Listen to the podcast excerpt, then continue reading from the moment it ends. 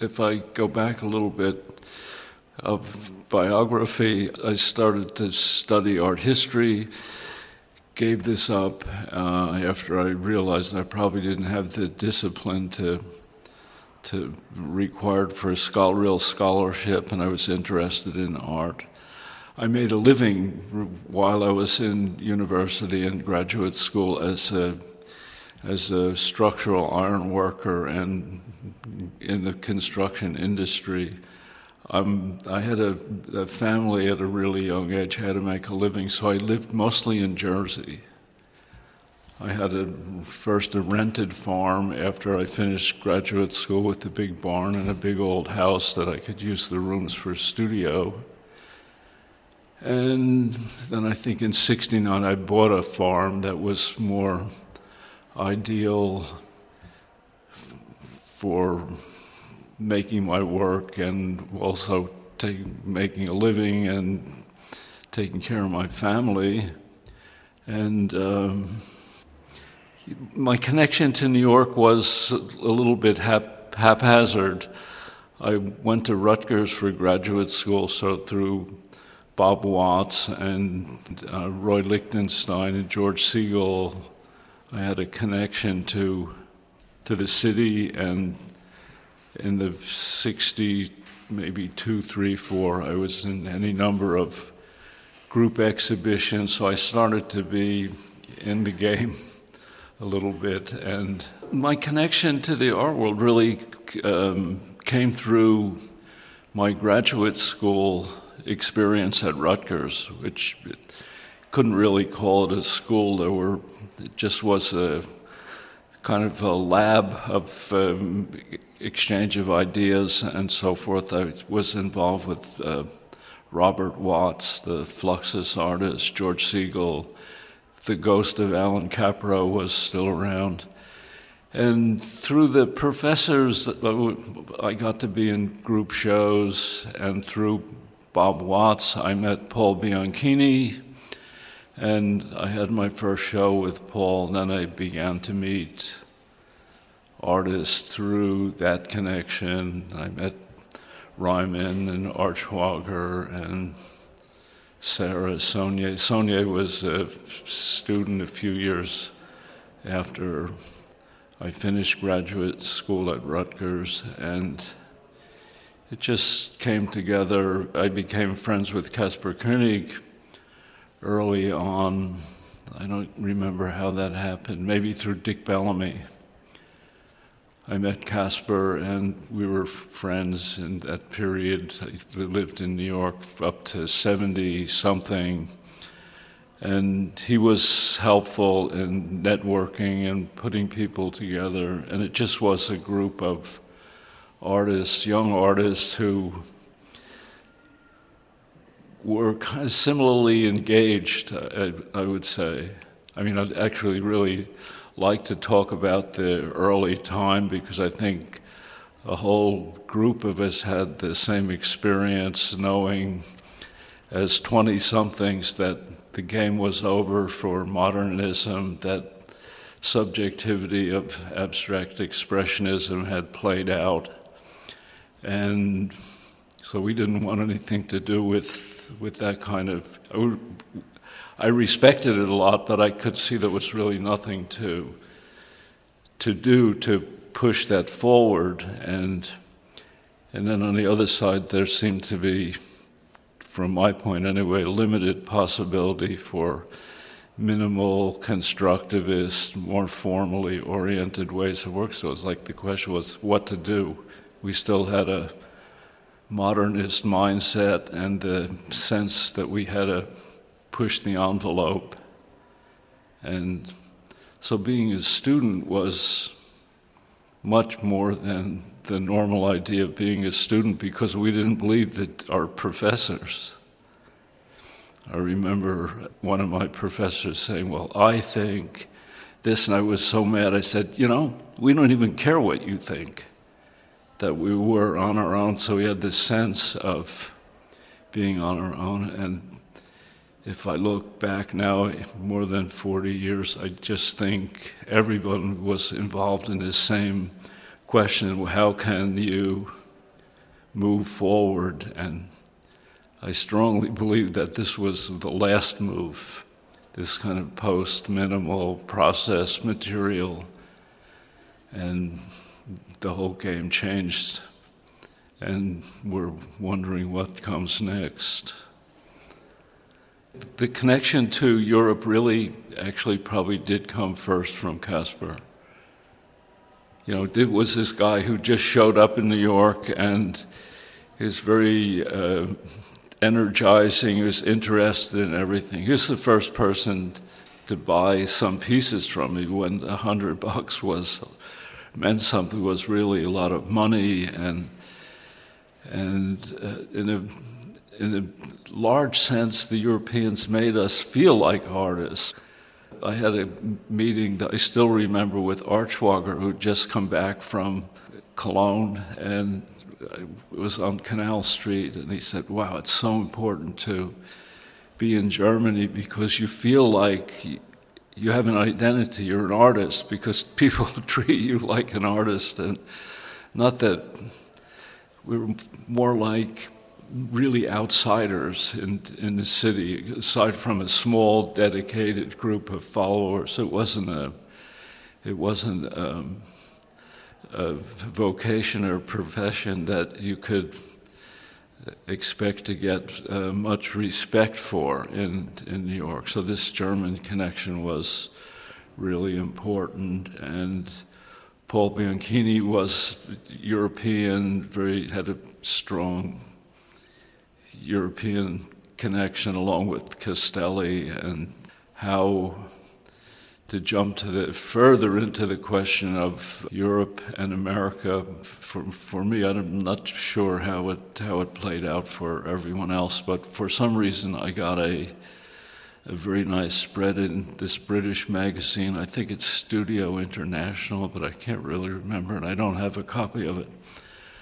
But I had about 6 pages of works reproduced, and shortly after, I was contacted by Rolf, by Ricke, through the through the Bianchini Gallery, and Dorothy Herzka, who was director of the gallery at the time. She she she became Roy's Roy Lichtenstein's wife later on uh, offered to bring Rolf out to my studio in Jersey, which was, you know, it's just an old farm where I used rooms for studio. It still had old-fashioned wallpaper and um, whatever machinery, resin, and so forth around. And the house was to be destroyed to make a, a, housing development, so I didn't have to worry about caring for it. I would clean my paintbrushes on the on the walls, and um, yeah, I was just surrounded with work, working as a construction worker, coming home, having a couple of cigarettes and and beer and or vodka or something, and and then just going to work and and being in my 20s, I had plenty of energy. And Rolf showed up, and I really, aside from a few shows, and the one show that I did have at by that time at, at Paul Bianchini, it certainly wasn't making me a living. And Rolf came out with Dorothy and offered me a show, bought a couple of pieces, which really meant a lot and then said, oh, also, I was going to visit my brother in San Francisco for this good part of the summer. And he said, Well, I'll send you a ticket. And I didn't even have a passport at the time. This was like 65 or 66. So I went to San Francisco and I came back, and there was a ticket for Icelandic Airlines. And he still had the gallery in Kassel at the time. So I had to quick get a passport, and I showed up in, in Germany. And the first artist I met was Michael Buthe, who was living in Kassel, and I had a show with Rolf. Some pieces were sent over, but he had then the idea to make work there that was a solution for the shipping problem So I had a modest exhibition in, in Kassel, very successful, really important for me in terms of in terms of giving me kind of an interior sense of legitimacy and uh, the connection became greater with the Americans who started to go over and I'm sure this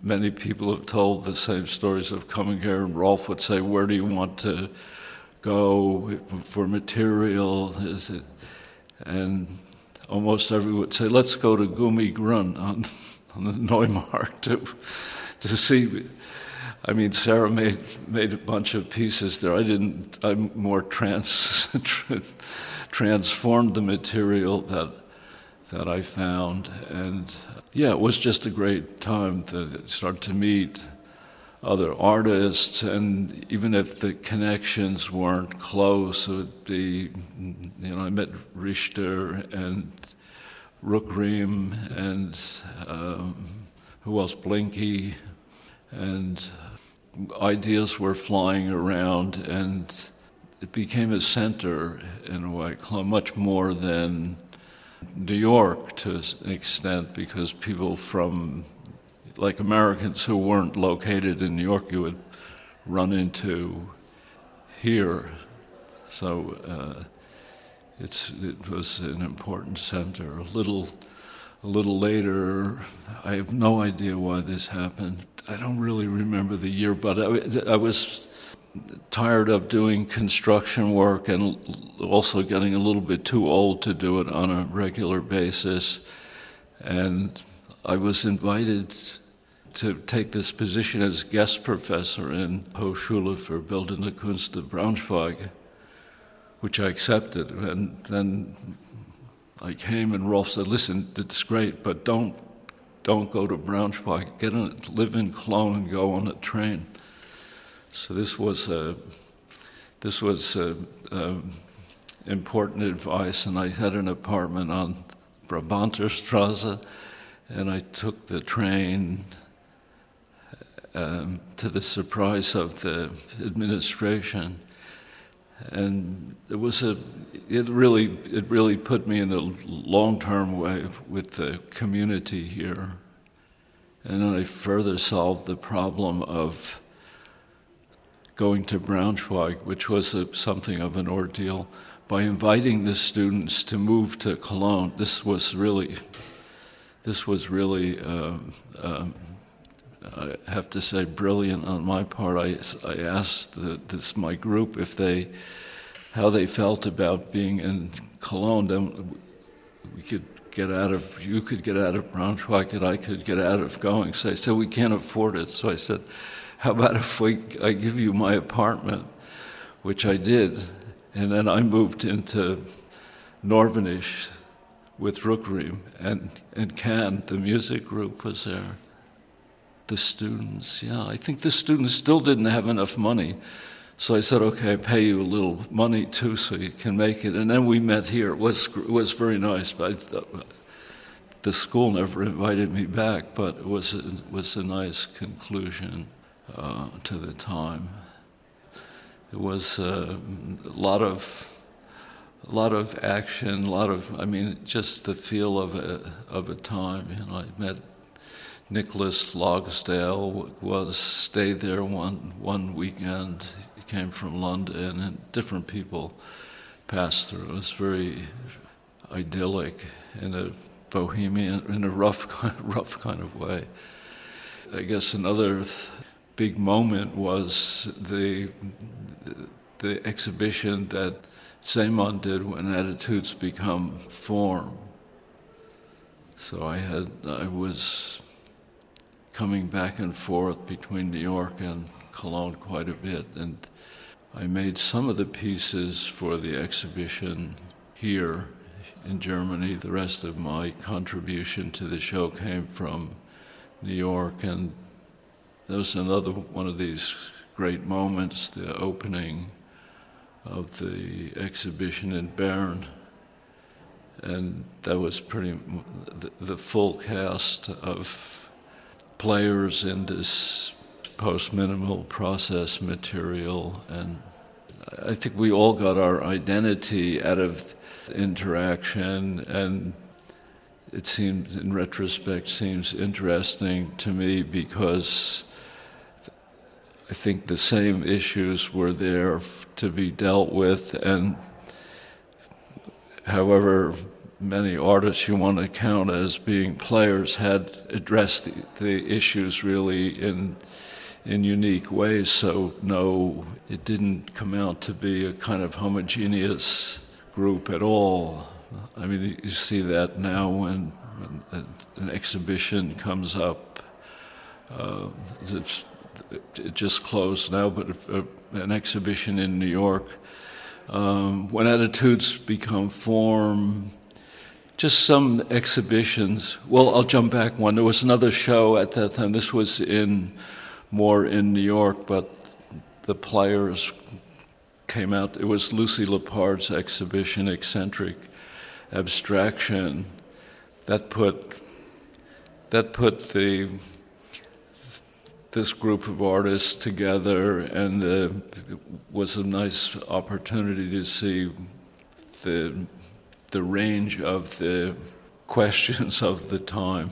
And I just mentioned the the exhibition in New York uh, surrounding the they're celebrating the, this recently published biography of Dick Bellamy called "I the 60s, Dead Eye Dick, and um, reminds me of Szeemann's connection to Bellamy, and I think for a lot of us, the the first page in the in the in the catalog from the When Attitudes Become Form show was his address book, and he had the names of the artists, and you could look down where he got the the name. I mean, why was he going to know know me? And it came through Bellamy, and then was seconded by Rolf. So.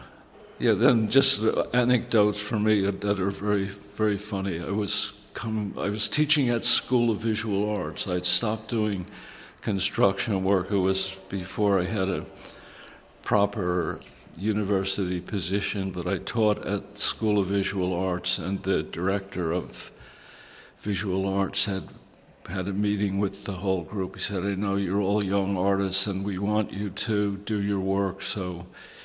If you ever you have uh, an exhibition in Europe or wherever, we want you to participate in that. You just get a replacement and feel free to to do whatever you have to do. So I think that year I went to Europe three times, and the third time I arrived at the at the Ricke Gallery on Lindenstrasse and there was a telegram waiting for me. And I thought, wow, a telegram. I know this is really, I never got a telegram in my life, so I was very proud to get a telegram. I opened up, was very short. It said, Don't return on our account. Signed SVA. I was fired from my from my job. It was so so funny and so so uh, fantastic. And so it's one like little document, and I'm really sorry got away from me. I just didn't keep it. I remember when Rolf um, took the space because somehow or another he was friends with the Vohwinkel brothers, with Christoph and Andy, and I think Christoph handled the business part of the whole thing. And persuaded, well, Rolf was ready to leave Kassel anyway. It was just a question of um, where to open a gallery. And this was starting, so there was uh, Heiner Friedrich had a space, and that came together really slowly and worked very well for me because uh, I think the building was developed over time. The first floors were ready Rolf had the street floor, and he invited me to do a show, um, and I wanted fiberglass pieces, and the, the, top floors were still in construction or waiting to be in construction, so I used the top floors as a studio. And this was a great thing about Rolf. With whatever you needed, he would, he would, uh, you know, you would get in a car and drive all over the countryside to find what you needed, and he really wanted to be a part of it. You know, there are some photos of he and I working on sculptures together, but this was in Kassel, and he organized the the ateliers at the academy in Kassel during the summer break. Yeah, we we it set set it up that I could uh, get the material, set it up that I could work there, and and I had it for five six weeks where it was totally convenient. I forgot where I was staying at the time, but I could just show up and work on a top floor, and by the time the pieces didn't smell like the resin anymore, they needed a little time to to air out. The, uh, that was one of one of my most uh, ambitious shows here, and that was a kind of meeting point, and in a way, maybe the first kind of gallery house idea where where it made sense to have the openings on the same night, and then I well, I just had this experience in Zurich. I'm always looking for a Wiener Schnitzel that's as good as the schnitzels that you got at the Lindenecke restaurant, which everyone everyone went to after the openings. But I've I've been disappointed for 40 years now. I still haven't had a decent schnitzel as you could get from this little neighborhood restaurant. So yeah, that would that would always like spill the openings would spill over into the streets and mostly camaraderie and then maybe a little further on to be honest a certain kind of resentment with another maybe another generation i didn't feel with ours but i could feel it with another generation that I, you know I stopped coming that much at that time, but it was a great moment of opening up.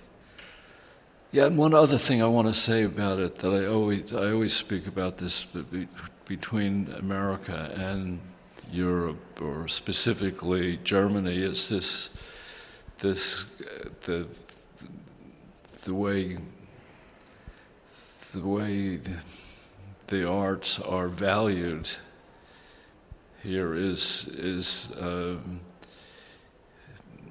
unique and not not at all our American experience. It's um, I found right away um, this class of collectors that are professional lawyers, doctors, is that it mostly doesn't exist in America, or you know that, that somehow the the culture demands more than your whatever your professional status is and your socioeconomic um, class is in America is more determined by income, and here you could be a very successful lawyer, physician, whatever, but everybody felt like they wanted to be a part of culture. This is at least my perception of it. So you you had a much broader audience, and there's something validating about being a part of a society that's where you where you have a respected position. It's not so much the case in, in the US. I'm always struck by this. I was led to believe that he didn't have that much interest in meeting artists, or at least meeting artists in my, uh, maybe to meet Jasper Johns or, or Lichtenstein would be different, but he, he had, he uh, bought um,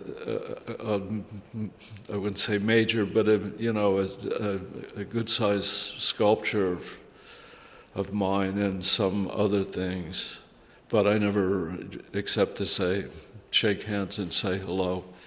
It was not. Uh, we never engaged in any conversation. But who I do, do remember, who was who was uh, really just amazing, was uh, was Hahn, Wolfgang Hahn. You know, to spend time with him and talk with him and uh, be invited to his house for dinner and it was like really a gentleman, really cultured, really, really interesting, and I have very f- fond memories of conversations with him. And then of other people, you know, yeah, I know your city government was with, what was his name? Dr. Hackenberg. Yeah, he would show up at the gallery, or I went, I met with him with Rolf once about something. I was re- really astonished how a gallerist could go to the office of, I don't know what his position was, culture minister or something like that. I don't think we have such things, but it, it was astonishing. So I liked it. I liked it a lot, and I thought about living here because I, it was always tough to make a living in the states, and I saw artists who I always felt, you know, were more or less in the same, were peers and more or less in the same situation, and the Europeans were making were making a living. It was really difficult for us. I finally, because I had these obligations, and I never liked the idea of worrying where my next nickel is coming from, I took a university position that was interesting and easy, and so I, I, I, I didn't retire for that until I was about 72 or so, something like that. But the thought of living here, I, I mean, I really could see as soon as I came here was it would work. But then I, after, I just couldn't, I couldn't stay, and I thought, you know, so like, why can't it's? Uh, and I came to the conclusion that you're some damage somehow, being growing up in America, where it's like a little more chaotic, it's a little more um, of anarchic, anarchistic in a, in a way, and um, and I got tired of how the social structure, how oppressive it could be. Like I never liked waiting for the light to turn green when there's nothing in sight and things like that. And when I had my apartment, I didn't get curtains and on Brabanter Strasse, and the lady across the street complained to the city that I had no curtains. And I would stay for longer periods, but then I get fed up with it. I'm really glad I'm back in the States. So I just thought if I know actually very few people who've successfully emigrated from from the States to Europe. You know, I can think of a half a dozen. It's sad to say, and and I'm interested, like being in Europe and thinking about the the whole the situation of the the the Weimar times and the number of German speakers from the Austro-Hungarian Empire or Germany who wind up in Zurich. And the other day I visited Canetti's grave in Zurich and how many writers I knew of who they died in, in Switzerland because they were driven out of their home, what it's like to be forced emigre. I don't know. Just it's a very, just a really positive thing to say about the the culture. Yeah, the Gerry Schum Gerry. I I never was involved. I never did any video, and Gerry kept asking me um, if I wanted to do something, if I could do something, and I liked it. I just didn't know, in a way, what to do. And then suddenly it came to me in, in the early 60s, I had this period when I was doing drawings, trying to figure out in a sort of bedrock baseline way what drawing could what it could be you know just the border how the space is used. So it was a kind of investigations that i was doing and a lot of it would be like or one aspect would be a kind of rhythmic circular scribbling in a defined format with clear edges that if you took a pencil, you would hit the edge more or less like a billiard ball would hit the edge of a, the table and then bounce back. Wait, this could be a possibility. And I played around with this as drawings. Said, okay, now I'm going to do a video. And Gerry was not in the picture at all. And I, and I organized this square format and tried these different possible gestural possibilities, and then I think everyone knows the piece that resulted from that, and it was positive. I did I I was interested in it enough to pick it up later, and I did it with another. The technology changed so much; it was much easier ten years ago to pick it up again and and do it. But I never had anything to do with the out beyond that. I'm like more materialist, you know. I grew up as uh, doing construction work, and as a kid, my brothers and I always built things, and I, I feel out of that I got a real sense of the metaphoric potential of material and processes. So, I, yeah, I just would say I'm a a kind of strongly based materialist and explorer of its metaphoric possibilities. I remember very well the excitement, the first, uh, the first Kunstmarkt, if it's in the Gürzenich, right?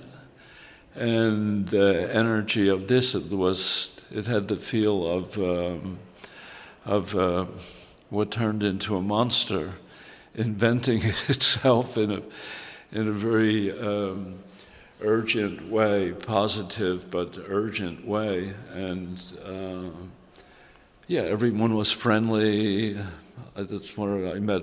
I met Rudolf and Stünke and.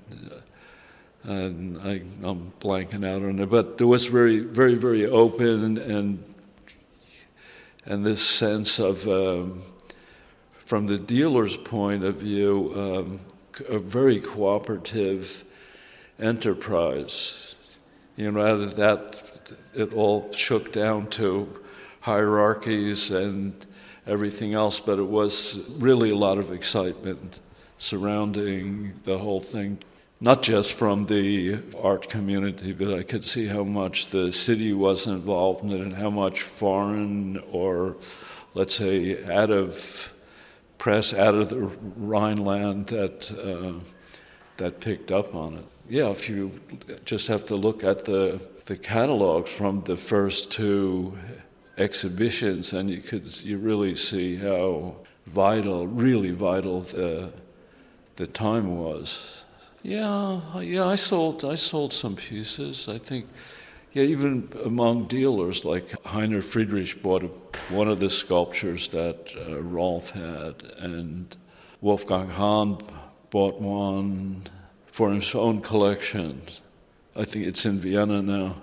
It was a branch piece with the yellow box, and can't remember where they where they went, but it was in a modest way. It was successful for me. I think it was successful for Rolf and certainly was successful for some of the more commercially oriented gallerists.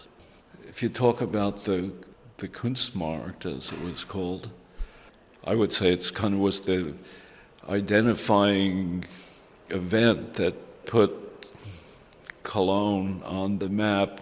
You know, not discounting Dusseldorf Krefeld and the surrounding area, but at that at that particular moment, it was hard not to notice the competition between Cologne and Dusseldorf. And Cologne was this kind of tough, gritty city that handled it very well. I think it probably had, I don't know too much about this, but probably had quite good and supportive city government to make it work. Yeah, that was identifying, if you speak, part of the focus of your interviews is connected to the question of of Cologne in those early days. I would say that was a big, big event. Oh yeah, that's uh, that's another thing to to mention in relation to Rolf visiting me in New York to jump, you know, to talk about this getting started. To jump back to that subject, um, Rolf found my work through this British magazine, and and Konrad Fischer did as well. And I met them two, three days apart from each other. And then Fischer Fischer came and we met, and I don't know. I just felt temperamentally closer to Rolf, and so we. I never picked it up. I never pursued it with uh, with Fischer. Yeah. So occasionally we, we I would go to Dusseldorf because there were Beuys was the big presence in in Dusseldorf, so there'd be uh, performances and events mostly surrounding, also in Mönchengladbach and here and there. No, I was I was re- uh, really uh, identified with Cologne. No, no, I mean just the fact that I w- wasn't here with boundless amounts of time, but when I came, was really set up to to work, I run around with with Rolf and uh, do my work, and then whatever social part that I enjoyed very much, I would participate in that and leave. I would like to say something about Rückriem, my t- connection with Rückriem. Living in um, living in Nörvenich was I I spent a lot of time with him making pieces. He he helped me get material and he had the car I didn't. I would drive around with him. He was uh, interested. It was a gr- really important time for him. Besides his stone work that he's really well known for, he was doing a lot of steel pieces. So we travel around to um, scrap metal pieces to, to buy steel and have pieces made there. And there was a strong friendship and a lot of probably with Rückriem at the time was more more dialogue and talking over issues issues of the time and what's possible, what's acceptable, and that more than any other artist. And uh, I, I don't know if it's true of everyone, but I, my experience is the older I got, the less I was interested in talking about what I was doing. Like I never got together with artists to talk about art. And I think what's what I still think about that uh, it was really the end of modernism, and this was the last shot at it, and and that's the last time the, the the envelope got pushed forward. And what drives visual arts now is is something other than the advancement of, uh, of ideas and form. You know, it started to pick up, it seemed to me, with style and content and a lot about personal. Yeah, I don't mind say something about Beuys. You may not want to use that. I never was persuaded by it. It always seemed like some kind of fraud and showmanship to me. This is probably real blasphemy, but I thought the those piles of felt and this is just junk and the and the hokey the hokey mysticism and the fat and all this stuff is really is really heavy-handed ham. And if I go to the to the Dia Foundation up up the Hudson, it's I, I just said give it a rest, you know, kind of. I, I, I, I have the sense it's, well, somebody told me it starts to make a comeback, the drawings. The, the, there's an interest in the drawings now, maybe, so I'll look at it again. But I didn't, I didn't buy the, the whole, the whole mythology. I thought was really a mix of, a mix of some kind of showmanship, magic, and whatever. So yeah, there's no point to no point to go too far with with this. But yet it's I don't know. It seemed it seemed it seemed also curious to me because it was so it, it was rational and and and well conceived what we were trying to do. However, we succeeded or not, but this seemed antithetical to everything that I was trying to do, everything that Sarah was trying to do, everything that every artist at that time was trying to do. But uh, I mean, I understood that Polke was so fed up with that that he wouldn't be in an exhibition that had Beuys in it. I could really see that. You know, it was like the master showman and the, fo- it's really like gathering followers. I don't want to say more. it sounds like the 30s, you know. Then that's what I. That's in a way what I really don't like. It comes out like the 30s. How, you know, how things develop, how, how followings are constructed, and all this. And I guess the other. I mean, the other for me and uh, is. I know that re, you, you edited all this out. But you know what? That, that, that Rolf was the one who suggests you, you, you speak with me. So, you know, you can take it, take it as you like. But that was, in a way, the thing of Rolf was, I love this guy. I love this man. He wasn't the best businessman, all those things, but he was like so, so damn idealistic and so much wanted to be in in things. You know, just I had so many. I had one one experience with him when we were doing something, and he said, "Oh, I have to stop by the the neon factory because." something problem with some Sonnier pieces, so I'm waiting, waiting. Rolf, come on! I'm really. We're here for an hour. Said, I'm, I'm, i want to make a, a, piece myself out of neon just because I'm so bored.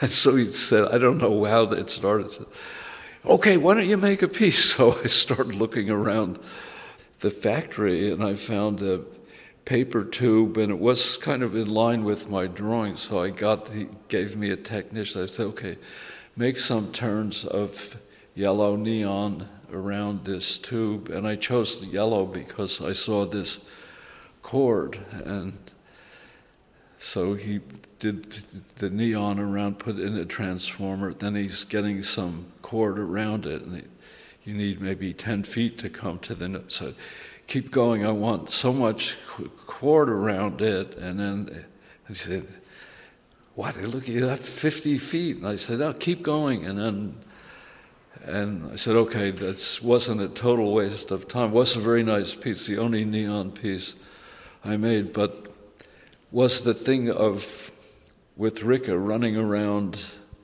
getting material, laughing about. We still talk about that we see him, and yeah, things come up. Whatever it was, we would drive in the old days in Kassel to try to find the material and the all the chemistry of it is totally different than than it was in New York. And he, he seemed to want to do that more than anything else to participate in in the whole process.